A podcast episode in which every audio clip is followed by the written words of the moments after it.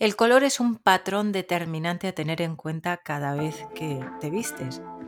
Desde hace años es algo que tengo muy en cuenta con mis clientas y en el capítulo de hoy quiero hablar contigo de esto, de cómo el color está contando una historia, cómo está contando, cómo estás transmitiendo tu estado de ánimo a través del color que estás llevando hoy mismo. Pero antes de empezar, me presento por si aún no me conoces. Soy Amalia de Gonzalo, fotógrafa, y tengo una misión que es ayudarte a crear los vídeos para tu marca personal y a definir un estilo único con tu imagen. Los domingos me escuchas en el podcast Vestida para ganar. Con un simple gesto me ayudas a crecer. Sígueme en Spotify y sígueme también en el canal de YouTube. El capítulo de hoy pretende ser una oda al color. Desde siempre y por profesión, siempre he tenido el color muy presente. El color para mí eh, fue algo que se hizo una constante, sobre todo cuando descubrí la teoría de la gestalt y cómo las formas y los colores pueden alterar la percepción que nosotros tenemos de algo. En este caso en un cuadro, pero al final vestir es como pintar un cuadro en blanco.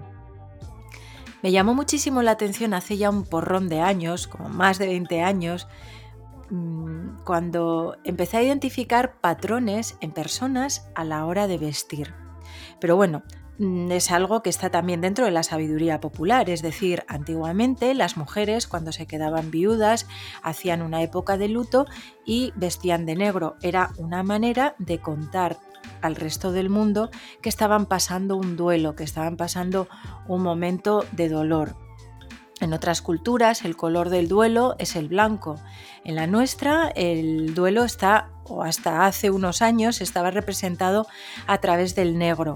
Esa, mm, esa pañoleta que se solía llevar también en la cabeza, no solo pues para sujetar el pelo y que quedara pegadito. Hoy en día, claro, tenemos las planchas, tenemos un montón de sistemas para hacer que nuestro pelo quede alisadito y pegadito, pero antiguamente había muy pocas cosas y el pañuelo era una manera de controlar y domar el pelo y de tenerlo alisadito pero también ese, esa especie de crespón negro era una seña de identidad de contar qué estaba pasando en ese momento.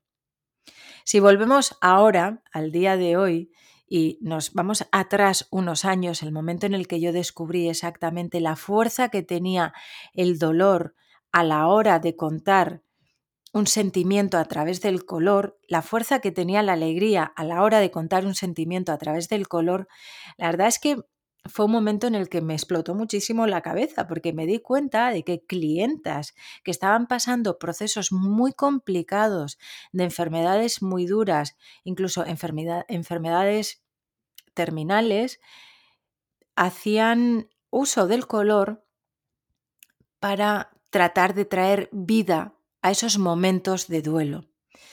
Y uno de los colores que estaba siempre presente en te puedo decir casi el 90, por no decir el 95% de las personas que estaban pasando un duelo eran colores como el fucsia.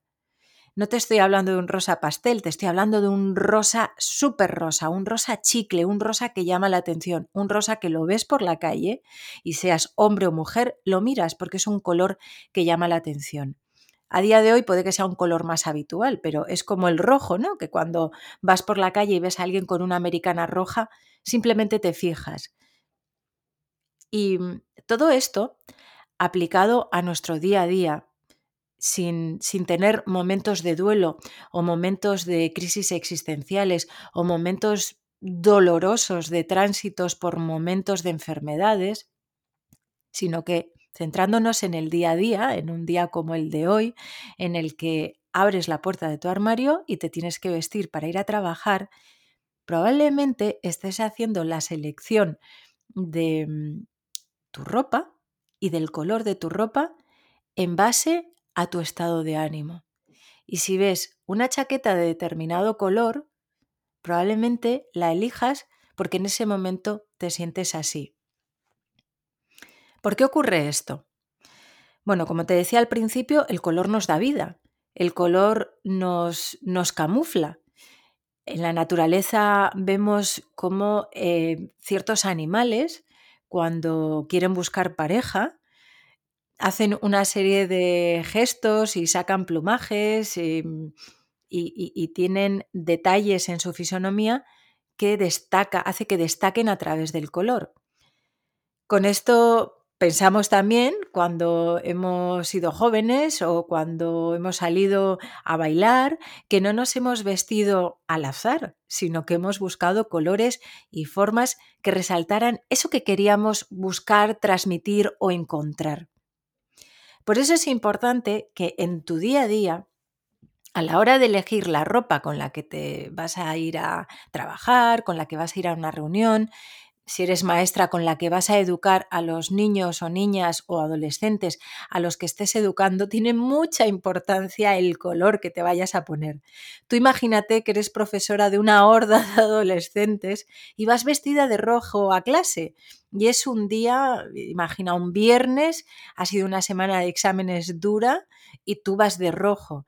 Pues ese día, en clase, van a saltar chispas. ¿Por qué? Porque el rojo les va a activar.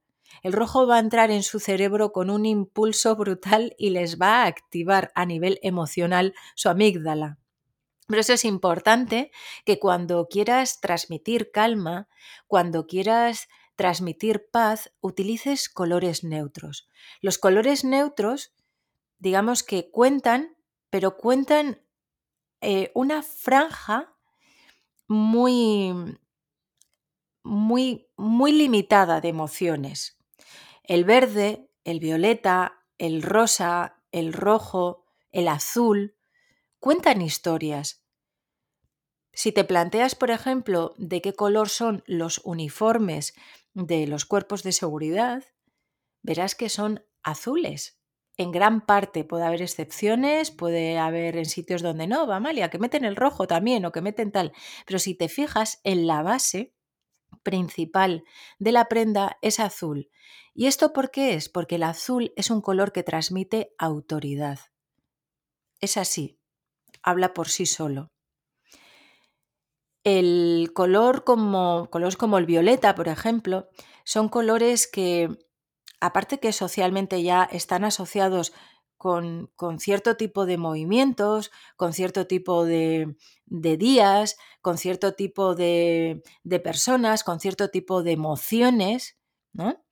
Em, pero son colores que nos pueden gustar, bueno, a mí personalmente el violeta me encanta, pero son colores que cuando te los pones la connotación emocional es muchísimo más elevada que si, por ejemplo, llevas ese mismo color como un color pastel, no un color plano, digamos un color de no primario, porque no sería primario, pero sí como con una base de color primaria, ¿no? Vamos, que sea un violeta muy fuerte. ¿Qué ocurre? Que si tú llevas un violeta pastel y la base de color es un blanco, por ejemplo, lo que más se ve, digamos, en la base de la indumentaria que estás llevando es el blanco, pues ese violeta se va a tornar secundario y no va a tener tanto lenguaje visual dentro de toda la composición. Por eso es importante que tomes en cuenta qué quieres contar, qué quieres transmitir. Si vas a una reunión de trabajo y quieres eh, dar una sensación de seguridad, una sensación de persona organizada, una sensación de, de persona cercana, quizá también y profesional, pues imagínate si vas de verde, de violeta y de rosa fucsia. Vas con esos tres colores que son divinos, mm, en sí son divinos. Yo ya te digo que soy muy colorista y he tenido épocas muy coloristas en mi vida, ahora te hablaré de ello, pero juntos esos tres colores en una reunión de trabajo mm, pueden dar una sensación que no es la que tú en ese momento quieres contar. Cuando mm, tienes una edad, cuando vas pasando por determinadas etapas de, edades, vas entendiendo el color de una manera o de otra. Yo recuerdo, por ejemplo, cuando terminé la universidad, empecé mi periplo de viajes, de trabajar en el extranjero, de trabajar fuera. Llegó un momento en el que me asenté durante una serie de años y estuve trabajando en producción audiovisual en Madrid. Tenía mi propia casa era independiente, era relativamente joven y tenía capacidad económica. Entonces, una de las cosas, de las primeras cosas que hice fue pintar mi casa. La verdad es que guardo recuerdos muy bonitos de aquella época porque tenía una casa muy bonita, pero también una casa en la que no viviría a día de hoy, porque eh, cada habitación tenía un color.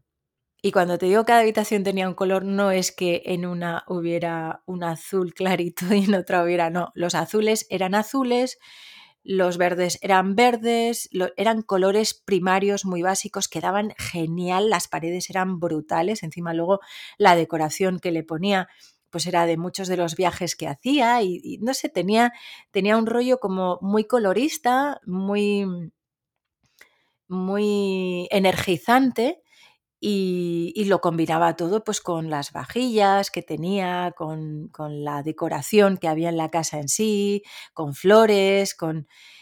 No era una decoración muy abigarrada, había pocas cosas, pero lo que había estaba muy escogido. Y ya te digo que la base era el color. Toda la casa vibraba con color. De hecho, nada más entrar, había un armario al que yo le llamaba la tercera dimensión, porque era este típico armario enorme que hay a la entrada de una casa, que pasa totalmente desapercibido porque está totalmente integrado en la pared, pero que entra de todo. O sea, puedes tener ahí toda tu vida que entra de todo. Entonces yo decidí llamarlo la tercera dimensión. Hoy en día ya no existe. Pero cuando reformé la casa, pues bueno, lo, lo cambié y la tercera dimensión pasó a mejor vida. Pero recuerdo que la tercera dimensión, como yo lo llamaba, aquel armario tan maravilloso, estaba pintado de colores, o sea, los marcos de las puertas eran de un color, eh, la parte de abajo era de otro color, la parte de arriba era de otro color. Era precioso y era un armario y unas puertas que la verdad la gente sacaba fotos para luego emularlo en su casa. No decían, ah, yo tengo un armario también y lo quiero pintar así. A día de hoy yo no pintaría un armario así. Pero a mí me daba vida, a mí me daba alegría. Mm, sentía cuando venía de cada rodaje o de venía exhausta, ¿no? De estar haciendo un montón de cosas por ahí fuera o llevar días fuera de casa, que cuando llegaba a casa y veía mi casa con color, me recibía el color y lo vivía así de una manera maravillosa. Y era una época. Después em, pasaron los años, em, a día de hoy pues no vivo en Madrid, vivo en San Sebastián y cambias como persona, tus necesidades cambian, a nivel emocional cambias. Y mm, recuerdo que cuando llegó un momento en mi vida, que fue más o menos hacia los 38, 39, hice una limpieza brutal, no porque tuviera muchas cosas, porque tampoco soy una persona de acumular mucho, vamos, al menos así me veo, a lo mejor alguien de fuera puede pensar que no, pero vamos. Em, tuve la sensación de que necesitaba limpiar, quitar cosas innecesarias. No llegar tanto hasta el punto minimalista, pero sí simplificar. Y entonces me di cuenta de una cosa. Me di cuenta que hasta los 35, de manera biológica, de manera natural, todo lo que hacemos es amplificar tenemos cosas, guardamos recuerdos, viajamos y traemos un montón de cositas que nos han gustado para traernos parte de esa vivencia o de ese momento que hemos vivido, traerlo a casa y tenerlo con nosotros.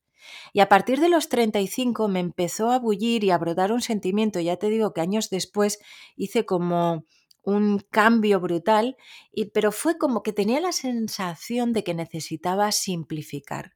Necesitaba simplificar patrones a la hora de trabajar, a la hora de relacionarme, a la hora de tener a gente en mi vida, a la hora de, estar en casa y, ver eh, las cosas organizadas pero en base a una simplicidad. Y ahí tenía que ver también el color.